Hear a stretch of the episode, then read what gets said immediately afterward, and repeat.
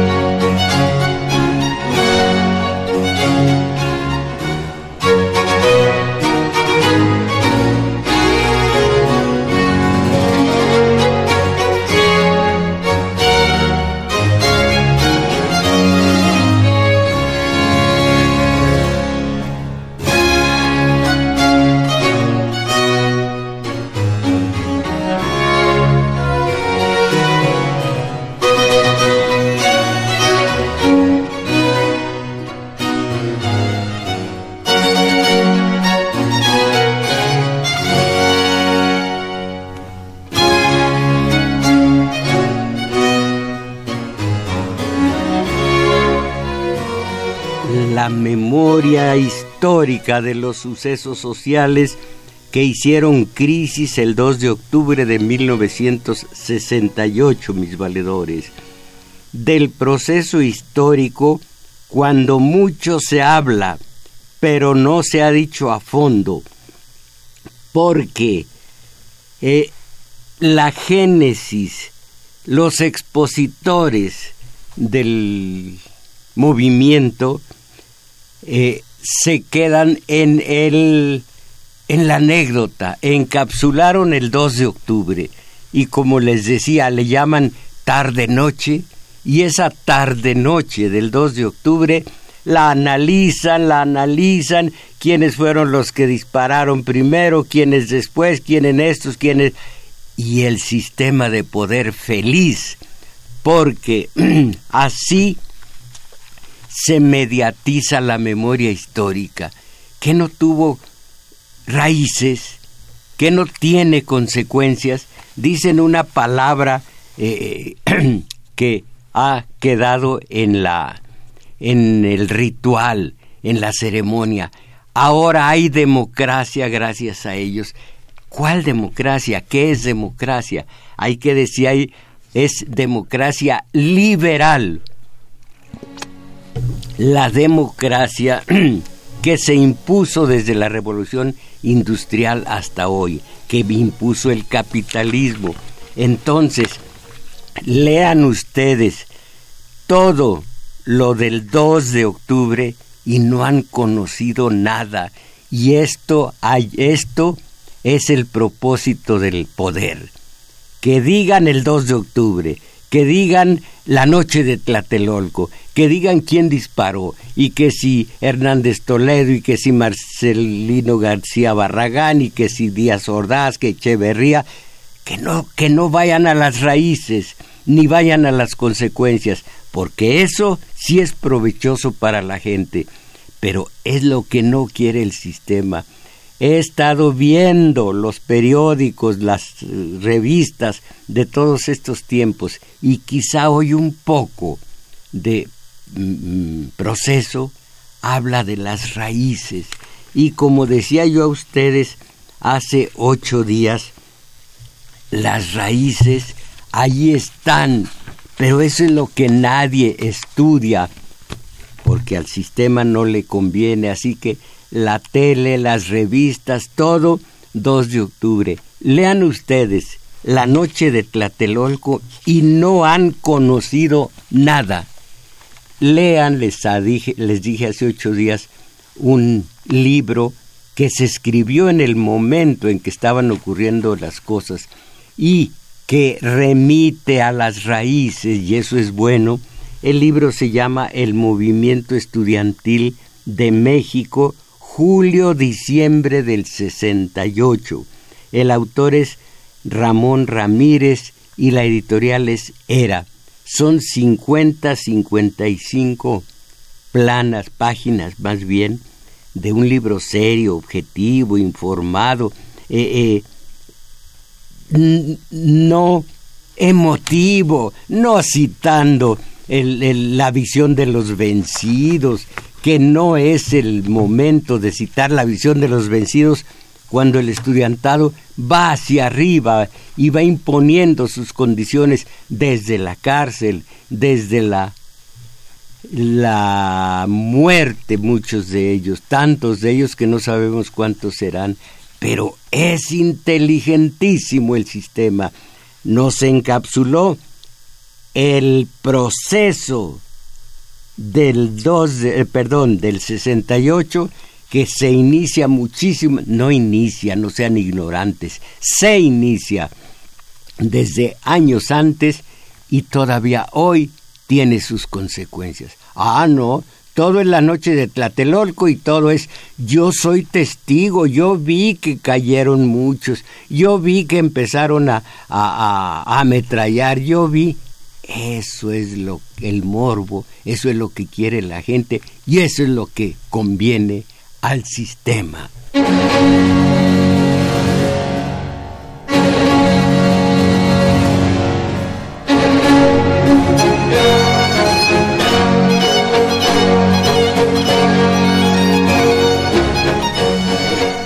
De una vez, compañera Isabel Macías, vamos a dar los números telefónicos por si quieren ustedes comentar algo al respecto. Sí, maestro, pues los invitamos a que ustedes llamen, a que participen. Aquí ya está el compañero Daniel Cruz que nos está auxiliando en los teléfonos.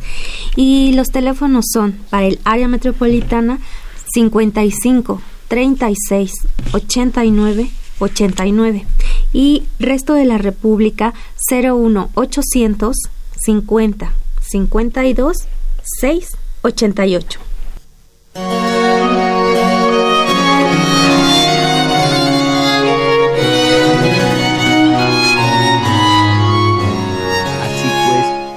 cuáles son las raíces, cuál es el caldo de cultivo, el fermento que llevó al movimiento obrero estudiantil, campesino y popular del 68.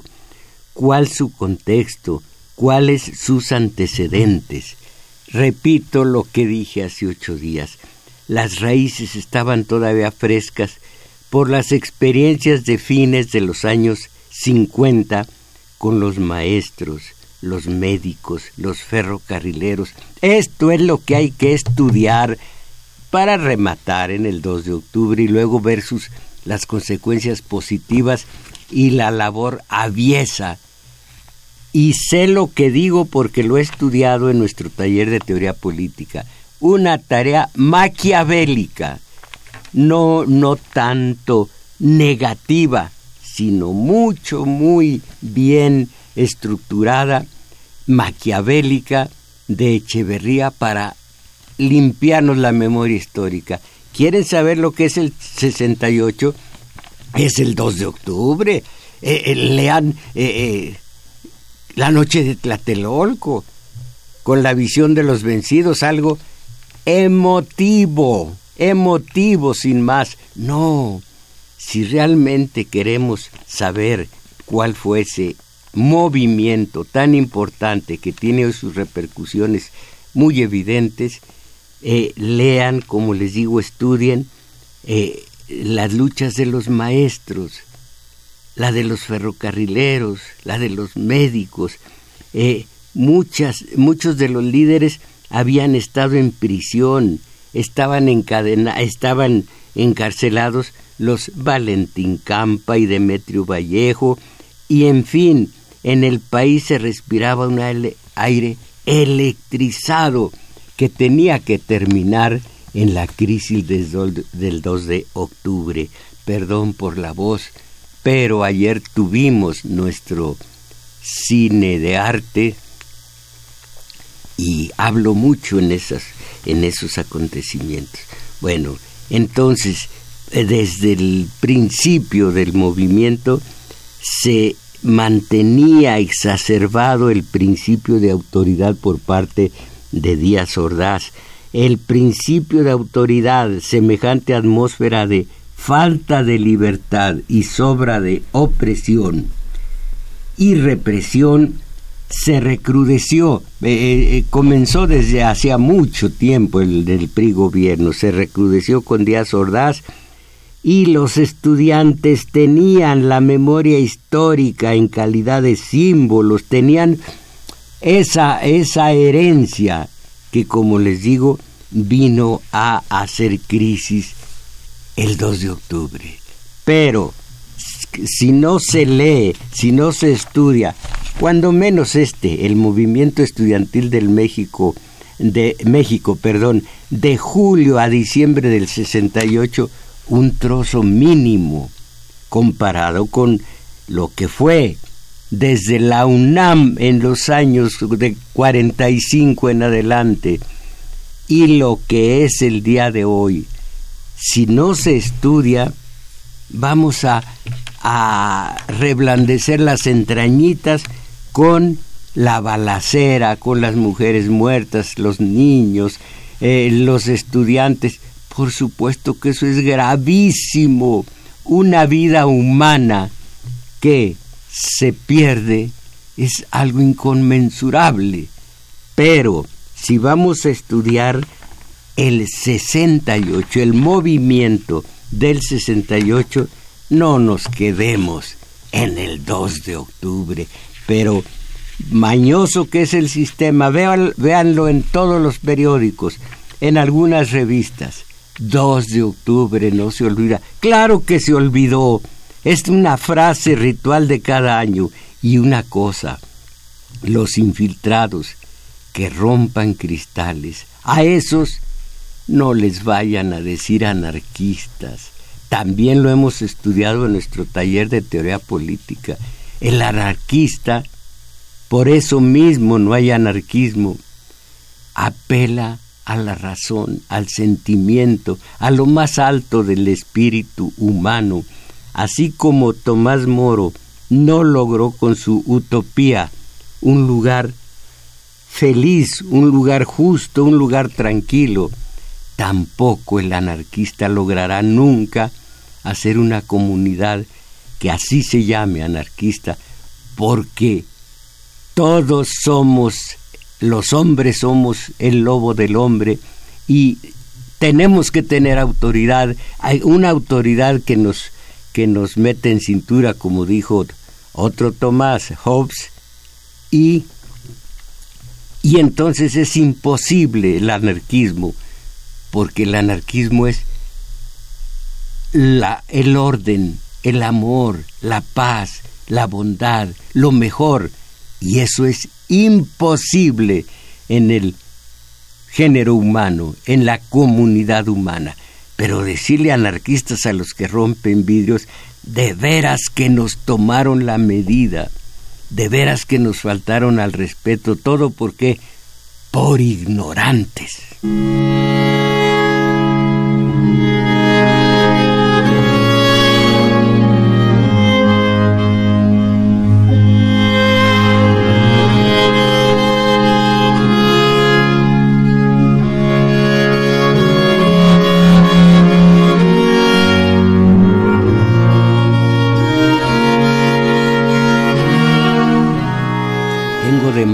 Demasiados, eh, documentos e iba a hablar de precisamente del 2 de octubre, pero esto ya se encargarán de cubrirlo tantísimos, tantísimas referencias en los periódicos, en las revistas, en todos los medios de acondicionamiento social.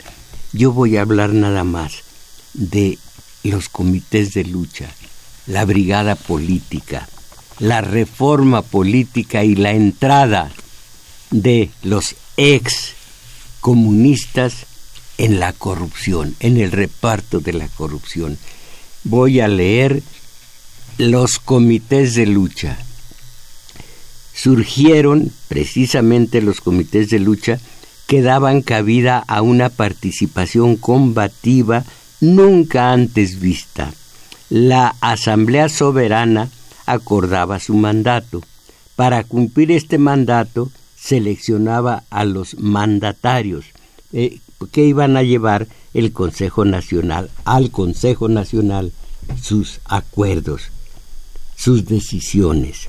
Al mismo tiempo, comisionaba al Comité de Lucha para coordinar y ejecutar su mandato y las directivas, directivas del Consejo Nacional, de donde salieron verdaderos luchadores y de donde salieron verdaderos cooptados, colaboracionistas en el reparto de en la disyuntiva de plata o plomo, los que ahora dicen a ustedes cómo fue el 2 de octubre, la tarde noche allí, así le dicen, de Tlatelolco, estos son los sobrevivientes de del, del movimiento a los que les fue muy bien. Guevara, Niebla es uno de ellos y tantos muertos a estas alturas ya, ya difuntos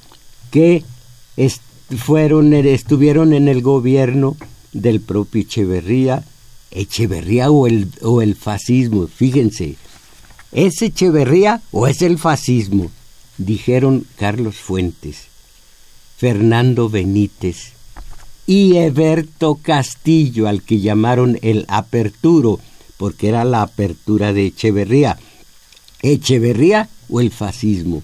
Todos ellos lograron espléndido eh, mm, mm, una, una, un trabajo, una colocación ventajosa y ventajista. En los siguientes años de Echeverría, de López Portillo, de Salinas y así hasta el día de hoy. Todos los ex comunistas hoy son senadores, hoy son diputados, hoy tienen, hoy son gobernadores como el nefasto de Morelos y así todos ellos eh, salieron de la brigada política que eh, los verdaderos estudiantes y campesinos echaron fuera por corruptos, campesinos y obreros también. Entonces, los elementos más creativos y comprometidos, leo, esto es, son ensayos de mi maestro, él que estuvo en diversas cárceles muchos años y que en la placidez de su celda, se puso a estudiar teoría política. Desde el marxismo, todo, todo, tenía tiempo para hacerlo. Los elementos más creativos y comprometidos empezaron a construir pequeños núcleos donde se organizaban, dialogaban y daban rienda suelta a su creatividad, misma que volcaban a la dinámica del movimiento. El ejemplo cundió y en poquísimos días se construyeron miles de brigadas políticas. Esto es lo que heredamos nosotros. Ellos nos lo legamos, nos lo legaron. Heredamos nosotros para intentar en México con mexicanos la el, la célula autogestionaria que era exactamente la brigada política del 68, pero actualizada a los días de hoy. Eh, miles de brigadas políticas, nosotros intentamos miles de comités autogestionarios. romper la atomización de las bases y asumir la forma organizativa de la brigada política potencializó eh, exponencialmente la capacidad de acción del movimiento, permitiendo con este instrumento alcanzar formas superiores de lucha de masas no realizadas hasta ese momento en México. La brigada política que tiene su consecuencia lógica en el comité eh, autogestionario, por si les asusta a muchos el, la célula. El ser humano está compuesto de billones de células. Ah, no, pero célula, ese es de comunistas, es de terroristas. Todo lo que la ignorancia achaca a ciertos vocablos. No, célula, eso no, eso, eh, eh, la célula trae detrás una bomba incendiaria. No, como, como en el cuerpo humano, células o comités, el chiste es que sean la continuación de las brigadas políticas. Y luego eh, el, el beneficio, romper la atomización de las bases, y asumir la forma organizativa de la brigada política potencializó exponencialmente la capacidad de acción del movimiento, permitiendo con este instrumento alcanzar formas superiores de lucha de masas no realizadas hasta ese momento en México. La lucha que emprenden las muchedumbres, esto es se me van a enojar, pero entiéndanme, el llenar las plazas, la plaza de armas, la plaza de la Constitución, la plaza de... Debe haber por ahí alguna, es tan abyecta esta situación, debe haber una plaza Colosio. El hombre que menos merece un pedazo de territorio nacional con su nombre. Y les repito, ahí está Rodacanati, ahí están los Flores Magón, ahí están, ahí está eh, Librado Rivera, tantos héroes, tantos beneméritos. Ah, pero esos no existen. Existen los Antones y entre los Antones, Madero, Morelos, eh, eh, mm, Benito Juárez, está ese, ese, ese Colosio. Bueno, pues entonces, fíjense ustedes, les, usted, hay, hay individuos capaces de llenar con su poder de convocatoria plazas enteras, eh, espacios amplísimos. La lucha que emprenden las muchedumbres nunca podrá alcanzar la contundencia de la lucha que despliegan los núcleos organizados como lo son las brigadas, un contingente de mil brigadas que suman más o menos entre 6 y 8 mil personas, superan absolutamente a, a las 100 mil personas atomizadas como multitud. Y de casualidad, si estos, estas 100 mil de la multitud se ponen a, quemar eh, edificios y a, a la rapiña y demás, y de allí se sigue una revolución, entre comillas, eso es espontaneísmo, no vale de nada. Piensen en Los Ángeles de hace unos años, cuando a un chofer negro lo, golpearon policías blancos, ardió medio media ciudad de Los Ángeles. A los ocho días ya todo había terminado. El espontaneísmo nada vale. La organización celular autogestionaria, esa sí vale. Cinco o seis mil valen lo que no una multitud de cien mil atomizada, pero eso no lo queremos entender. Y seguimos llenando la plaza de la Constitución cada vez que nos dicen y nomás apoyándonos las, eh, los pies, los pies. Bueno, sigo. Esta forma organizativa de la base social fue lo que dio al movimiento de 1968 el mayor dinamismo de lucha pacífica nunca antes vista. ¿Y de qué nos sirve si nosotros no conocemos la historia? Conocemos la historia oficial, que es una buscona, como se decía en el siglo de oro español, que es una una mala, mala persona la historia oficial. Miente él erige santones falsos y olvida a propósito a los verdaderos. A ver, ¿quién de ustedes conoce a Fray Melchor de Talamantes? ¿Quién? A Mariano Michelena. Y si supieran todo lo que les debemos, Pero ¿quién son ellos? En cambio, Villa, Zapata, bueno, gran mérito tuvieron, pero no fueron menos los otros. Sin embargo, la historia oficial discrimina y pone a los suyos y no se mueve de ahí. Y si quieren una prueba abyecta, piensen en el territorio manchado con esa jiricua que se llama Auditorio Luis Donaldo Colosio, eh, Universidad Luis Donaldo Colosio, Baños Públicos Luis Donaldo Colosio, válgame. Bueno, la brigada política creó conciencia de trabajar colectivamente de manera coordinada y organizada. ¿Me entienden lo que nosotros intentábamos? Y volveremos a intentar con las, eh, con las células autogestionarias, es que se derrumbó de pronto por una pequeña, un pequeño malentendido entre los gestores. Un día les voy a platicar.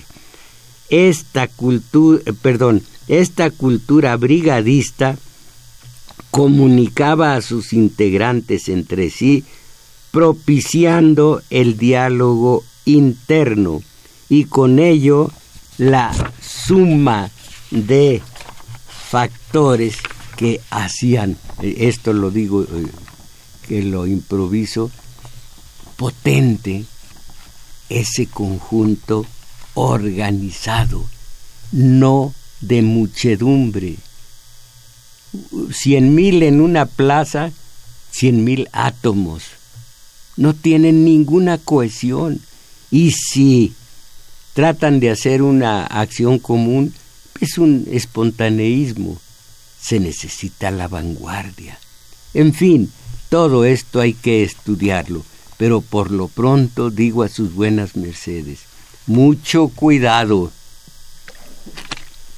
el sistema de poder les va a poner estudios y estudios y análisis y análisis en torno a, como ellos lo llaman, la tarde-noche del 2 de octubre. Y vamos a discutir, yo no, nuevamente quién comenzó la balacera, que si guante blanco, que si helicóptero, que si Marcelino García Barragán, que si le dijo Díaz Ordaz a Toledo, usted, si puede, si quiere, si es necesario, viole la ley. Yo lo meteré a la cárcel, pero con yo mismo, con mi familia, le estaré eternamente agradecido. ¡Ah, qué bonito! Pero eso fue el 2 de octubre. Eso no fue el 68. Eh, Piensen en cómo se inició la Revolución Rusa, cómo se inició la propia Revolución Mexicana, con el pionero al frente, Ricardo Flores Magón, con una revolución que intentaba ser social, o sea, obrero campesina, popular, y que derivó, porque la tomaron los dinerosos, los terratenientes, los empresarios, derivó a ser eh, una revolución pequeño burguesa que ha beneficiado enormemente a los del dinero y tiene a los obreros sin una esperanza de llegar a clase media, ya no de enriquecerse. Esa es la revolución pequeño burguesa. Ah, pero tenemos democracia. ¿Cuál democracia? ¿Qué democracia? La liberal. ¿Y de quién es? Eh, ¿A quién beneficia la democracia liberal? A los oligarcas, a los del gran capital. ¿Y por qué no sabemos eso? Porque vivimos en la ignorancia y en el corto plazo. Leo como ejemplo de lo que fue el, el brigadismo como ejemplo tenemos que el Partido Comunista Mexicana, en su versión traidora, combatió ferozmente a los revolucionarios, fueran o no de la propia organización, como forma de justificar los subsidios, prebendas y demás coimas que recibían del gobierno. ahora son diputados y senadores y gobernadores.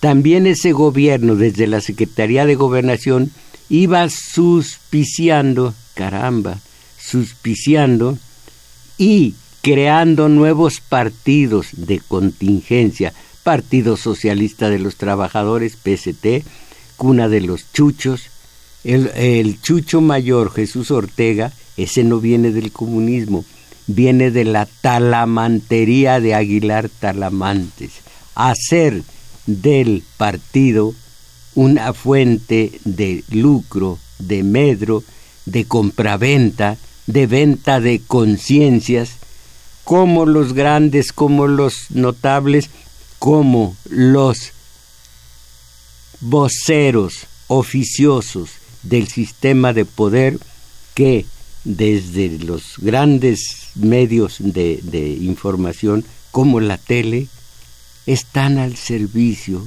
del poder. Y les va son millonarios cuando no multimillonarios yo conozco porque yo hacía televisión un antiquísimo programa que se llamaba Trizas en Trazos y estuve cerca de los caricaturistas, muy cerca de ellos. Conocía a algunos que con 300 pesos por caricatura y no todos los días, compró una casa en la Roma, luego una verdadera residencia allá por Tlalpan y el periférico, no, no me acuerdo cómo se llamaba esa o se llama esa colonia. ¿Y para qué hablar de, de, los que ustedes están pensando? Mucho dinero de por medio, que es lo que López Obrador dice, ya no va a haber chayos. Vamos a, vamos a ver si es cierto.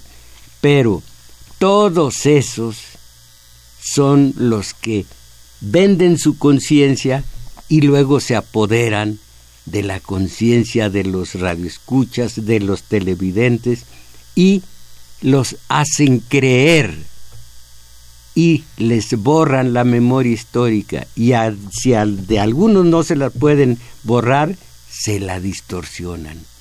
Tú, tú ve, que, ve que el 68 es, son unas horas. En Tlatelolco, en la Plaza de las Tres Culturas, son unas horas. Y no pasó nada, dijo el general Toledo cuando lo entrevistaron días después de los hechos. Dijo, Señores, en Tlatelolco, el 2 de octubre, no ocurrió nada extraordinario.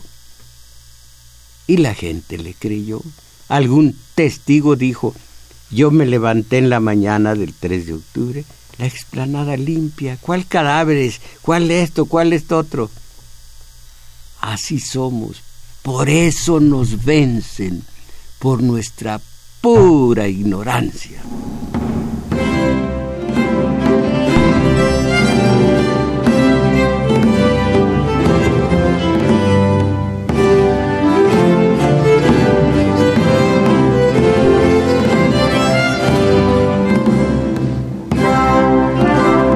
Pues ya no puedo hablar de la reforma política que mandó a hacer López Portillo a don Jesús Reyes Heroles no puedo ya hablar de ello. Me quedo con hoja y media dejando a un lado todo lo demás. El reparto de la corrupción. Al principio, década de los setentas, el priismo se resistió a aceptar que otros también fueran beneficiarios de la corrupción y la impunidad. Sin embargo, se fueron dando cuenta de que lejos de perder prerrogativas estas se, incrementaban. El boom petrolero de finales de los 70 del siglo pasado les otorgó a los priistas el acceso, perdón, a enormes fortunas sin enfrentar a un pueblo movilizado. No lo era ni lo es el día de hoy. Cabe recordar la frase de campaña de aquella época, hay petróleo para comprar todas las conciencias. Efectivamente, los traidores también recibían su tajada. La embestida del sistema capitalista redobló su avance a través de los topes salariales y el aumento indiscriminado de los, de los precios, perdón, La embestida del sistema capitalista redobló su avance a través de los topes salariales y el incremento indiscriminado de los precios, el pueblo fue perdiendo, así está la sintaxis, el pueblo fue perdiendo el poder adquisitivo del salario. Esto significa que los grandes empresarios y el gobierno se van quedando con la mayor parte de la riqueza creada por los trabajadores. Esto también lo estudiamos en nuestro taller de teoría política. Las cifras oficiales de las actuales, perdón, las cifras oficiales de la actualidad establecen que el poder adquisitivo del salario promedio del trabajador ha perdido un 80%. Algunos dicen que en 20 años un 85%.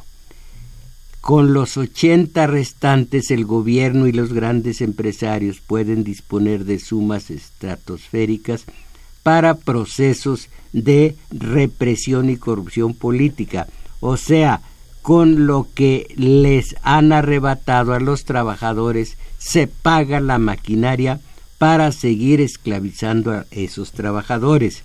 En el proyecto electoral sistémico, una de las armas estratégicas que ha estado usando el Estado para disuadir el tejido, para destruir, perdón, el tejido político social de verdadera izquierda, vuelve a regenerarse. Ideológicamente, el sistema electoral del Estado está basado en tres fundamentos, la soberbia, la codicia y la vanidad. Esto mm, está esto ya comienza a ser un subjetivo, pero es todo lo subjetivo que hay en este estudio.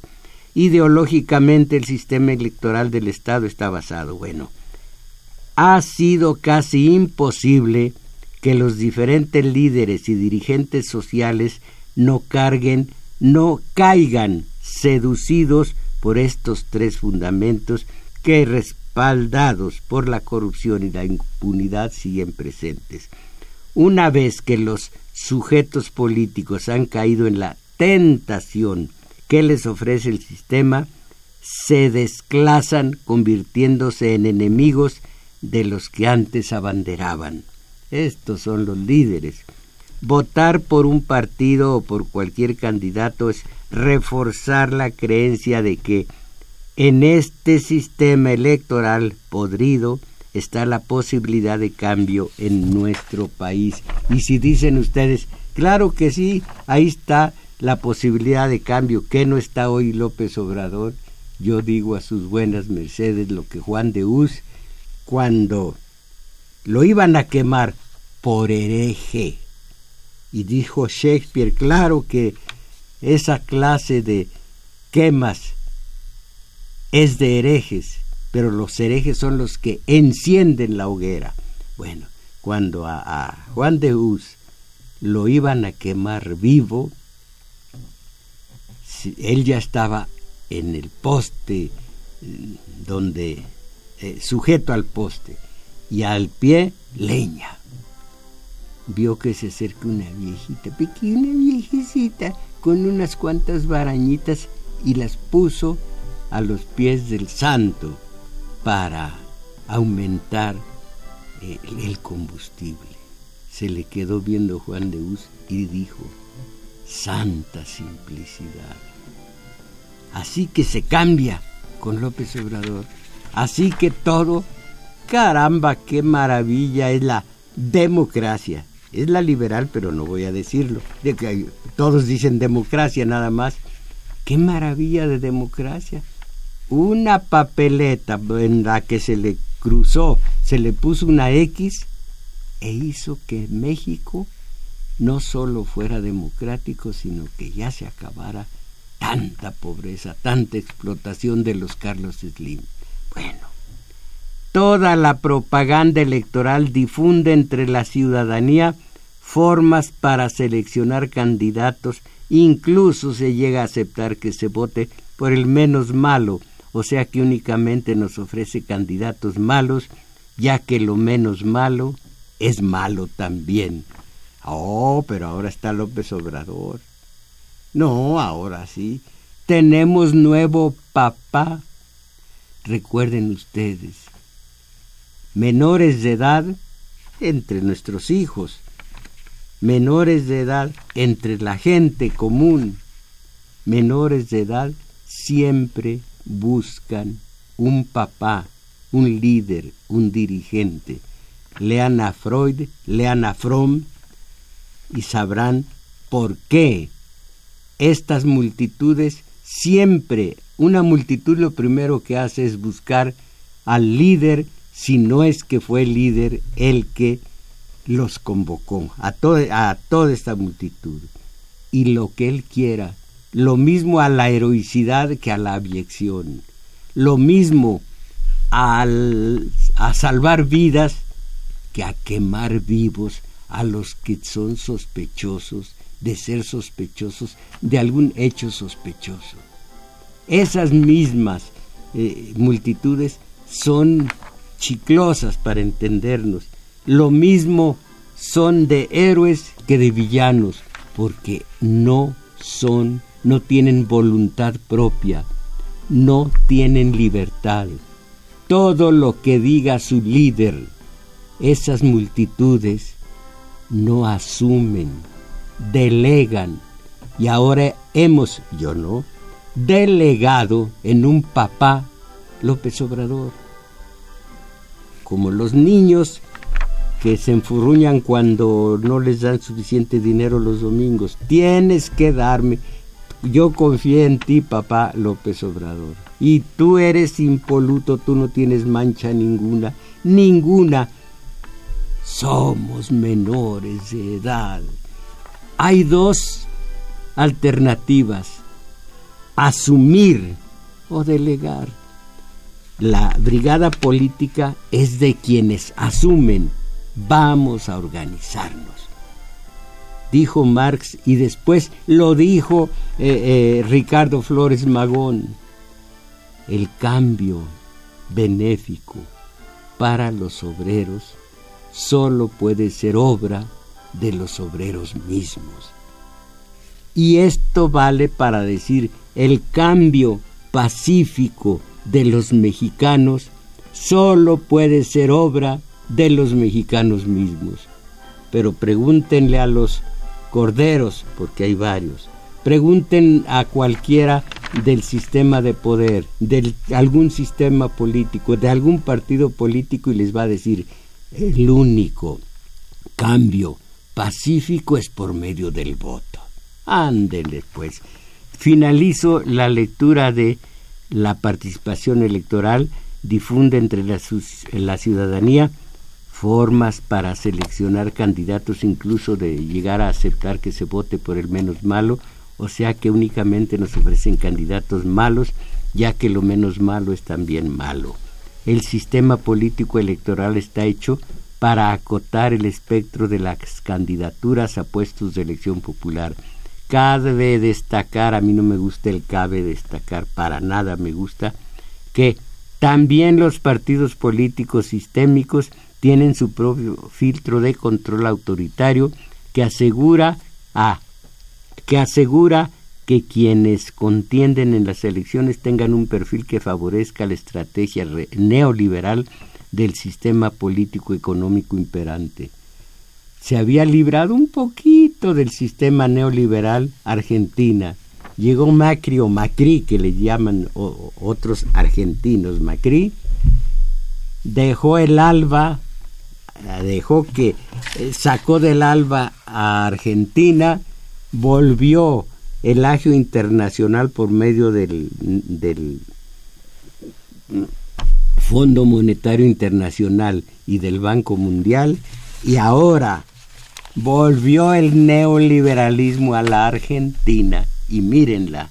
Entonces, el sistema político electoral imperante el que se encarga de... No me gusta empoderar, es el sistema político electoral imperante el que se encarga de empoderar y legalizar a aquellos ejecutores y cómplices que realizan las labores de terror y depredación imperantes. Bueno, eh, concretando, ya que y, eh, don Jesús Reyes Heroles terminó la reforma política a la medida de López Portillo y aunque al principio no le gustaba la idea al PRI, dijo a los ex de izquierda, a los ex comunistas, a los Pablo Gómez, Amalia García y demás, aquí está, éntrenle al dinero del erario público. Hay para todos. Y vio el PRI que hasta se benefició con ello.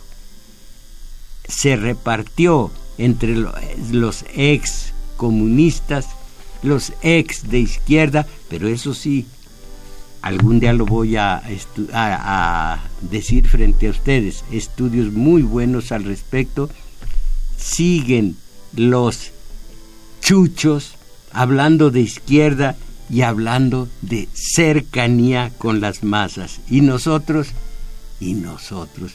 ¿Cómo queda el fútbol en este fin de semana, compañero? Eh, se ve enojar. Compañero Arturo Flores, ¿cómo quedó el fútbol? No lo vio. ¿Y usted, Crescencio Suárez? Bueno, no sé si me dijo que no o que me fuera mucho a sabe dónde, porque es muy ambiguo esa, esa manita, ese brazo, ese codo, ese antebrazo. Bueno, entonces lo que haya sido, eh, nosotros con el alimento espiritual de la tele, ¿qué nos importa a nosotros la realidad objetiva y los problemas que significan estar, estar cerca, estar explotados por estos oligarcas? ¿Qué nos importa el fútbol? Ahora hablan de una como no sé, esto no lo voy a decir, una serie de Luismi. ¿No sabe? No, maestro. Es que tampoco veo tele ni veo nada. Que Luismi, no saben ustedes que para emocionarse con Luismi. Ah, bueno, mis valedores, esto, todo esto es México. Mucho cuidado con encapsular el movimiento, el fenómeno de 1968 en la tarde-noche de Tlatelolco. Ya, eso es perder la memoria histórica.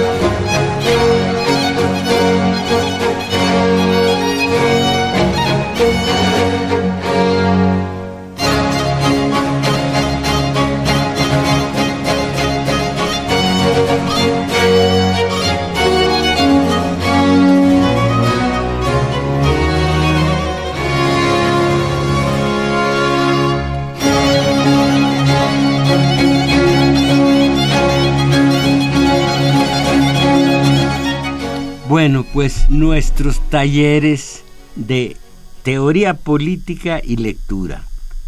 En teoría política estamos viendo ahora la labor de Ricardo Flores Magón. Ya está por eh, llegar en nuestro estudio a su muerte terrible en una cárcel de Estados Unidos. Pero su obra ahí está fue el inspirador y el iniciador de la verdadera revolución campesina, popular, obrera de este país. Y además sus enseñanzas y las de sus compañeros fueron base para lo mejor de la Convención de Aguascalientes en 1914 y de esta Carta Magna del 17 que es la que nos rige Eso sucede en el taller de teoría política que impartimos en El Juglar de Manuel M. Ponce, 233, Colonia Guadalupe Inn. Metrobús, bajarse en Estación Olivo, caminar hacia rumbo a Revolución, a las dos cuadras largas encontrarse con un parquecito y en un flanco del, de ese parque, el más, el que da revolución, y no porque esté cerca revolución, pero el que da revolución en ese flanco está el juglar, donde también hoy, como hace mil años, seguimos con nuestro taller de lectura, en donde no hay una sola regla, no hay eh, formas de aprender, sino de sentir y de ampliar nuestra vida interior, de afianzar nuestra imaginación y afinar nuestra sensibilidad. Ya verán lo que vamos a estudiar el día de hoy. Y la compañera me echa fuera estos tres mensajes y dice que son demasiado largos. Y es cierto, con estos deja de haber participación de tantos. Eh, Tomás Hernández, Ricardo Rosana y Mario Hernández, pues muchísimo, muchísimo. Pero si hay, si podemos lo vamos a leer. Comience usted, compañera. Alberto Mejía Herrera, el Movimiento de México 68 fue un movimiento democrático popular anti-autoritario, antisistema, es decir, anticapitalista y antiimperialista. Gilberto Sánchez, saludos. Eh, con respecto al movimiento del 68, la herencia que nos dieron en la organización popular es de lo mismo, es lo más valioso. El movimiento se inicia desde antes del 26 de julio. Eso sí. José Romero, los asesinos del 2 de octubre gozaron de impunidad. ¿Seguirán así ahora? Calderón y Peña Nieto, que de norte a sur con convirtieron este país en un cementerio. Ah, ya lo de actual. Ah, hay tantas cosas que decir que decir Calderón y Peña. ¿Y por qué le dice Nieto? Es Peña y que diga que le fue bien. Ernesto Robles, de la ecuación solo se está viendo una variable. Hace falta analizar el contexto internacional y nacional que se, vivía como se vivía en el sistema capitalista en este movimiento. Tiene absoluta razón y esto lo tengo aquí, eh, pero pues desdichadamente no puedo leer ni comentar todo, pero aquí está eh, el movimiento pro libertades. Bueno, pues ya ni para qué buscarlo, porque aquí está consignado lo que fue el movimiento a escala internacional. Los comités de lucha, esto ya es aquí, y tiene razón, pero, pero pues no tengo tiempo para explayarme más allá de... Voy a leer los extensos, pues después de todo, Tomás Hernández de Xochimilco, el 68 fue y es un evento a esto del evento. Evento es lo eventual. El evento es lo eventual. Y si alguien me dice, ya lo aceptó la Real, porque lo acepte la Real, yo no. Evento es, en este momento, le cae un rayo a... A mí no me vea, maestro. A alguien le cae un rayo, ese es un evento. No lo esperábamos, es eventual. Pero, en fin, el 68 fue y es un evento histórico, lo más importante junto con el levantamiento del ZLN. No, el levantamiento del ZLN tengo desde el primer eh, comunicado el de el de la Candón, ¿cómo se llama? Bueno, no, ¿cómo va a comparar? que pusieron al descubierto problemas largamente anidados y desatendidos por décadas por los gobiernos en turno. Esto es un rezago democrático. Algún día alguien me tiene que enseñar acerca de lo que es democracia.